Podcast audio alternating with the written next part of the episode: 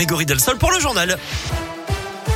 On commence par vos conditions de circulation dans la région. Elles sont fluides actuellement à la une. Les révélations de Muriel Robin, la comédienne originaire de Montbrison, dont la Loire, confie ce matin sur France Inter qu'elle a été victime d'agressions sexuelles à l'âge de 12 ans. Elle évoque notamment des gestes de la part d'un curé. Muriel Robin, très engagée contre les violences faites aux femmes. Elle avait notamment incarné, on se rappelle, Jacqueline Sauvage à l'écran. Le changement d'heure ce week-end, la sécurité routière rappelle que chaque année, les accidents de piétons en fin de journée augmentent de plus de 40% dans les jours qui suivent le passage à l'heure d'hiver. Justement, la police a lancé un appel à témoins à Lyon, dans la région. Une piétonne avait été mortellement fauchée par une voiture lundi soir dans le 9e arrondissement. Une nuit agitée dans le quartier de Bellevue, à Saint-Etienne, avec un départ de feu dans un appartement de la rue Gutenberg. Ça s'est passé vers minuit et demi dans un appartement situé au premier étage.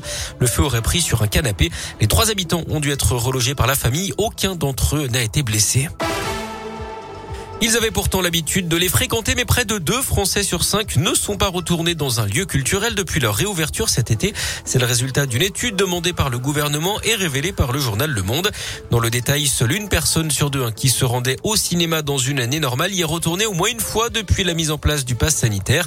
40% seulement dans un musée, 27% pour un concert et 25% pour une pièce de théâtre.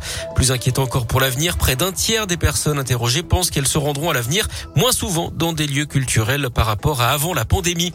Une bonne nouvelle pour les Bleus, Lucas Hernandez n'ira pas en prison. Le recours du défenseur de l'équipe de France a été accepté par un tribunal de Madrid. Il avait été condamné à six mois de prison pour non-respect d'une mesure d'éloignement après des violences conjugales en Espagne. Il était temps puisque la date fixée, la date limite fixée par la justice pour l'entrée volontaire en prison du joueur avait été mise à demain. En bref aussi, dans l'actu, un joueur du PSG agressé au bois de Boulogne, il aurait été dépouillé par une prostituée alors qu'il était arrêté à un feu rouge.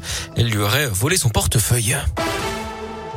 Du sport du foot de la Ligue 1 au programme ce soir avec un match à rejouer entre Nice et Marseille.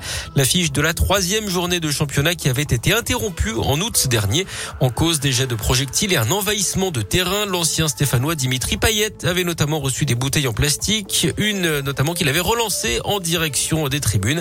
Les Niçois de Christophe Galtier avaient de leur côté pris un point de pénalité. La rencontre se jouera ce soir à 21h sur terrain neutre au stade de l'Aube à 3. En foot féminin, les filles de l'équipe de France seront fixés ce soir sur leurs futurs adversaires à l'Euro. Le tirage au sort a lieu à partir de 18h. L'Euro, lui, se déroulera du 6 au 31 juillet. Les Bleus qui ont facilement euh, battu le Kazakhstan 5-0 hier en éliminatoire au Mondial. Du foot, on passe au basket avec de l'Euroleague ce soir et l'Asvel qui reçoit les Russes du CSK Moscou à 20h. Et puis on joue également en Eurocoupe avec la Bourg qui est en déplacement en Slovénie sur le parquet de Ljubljana à partir de 20h.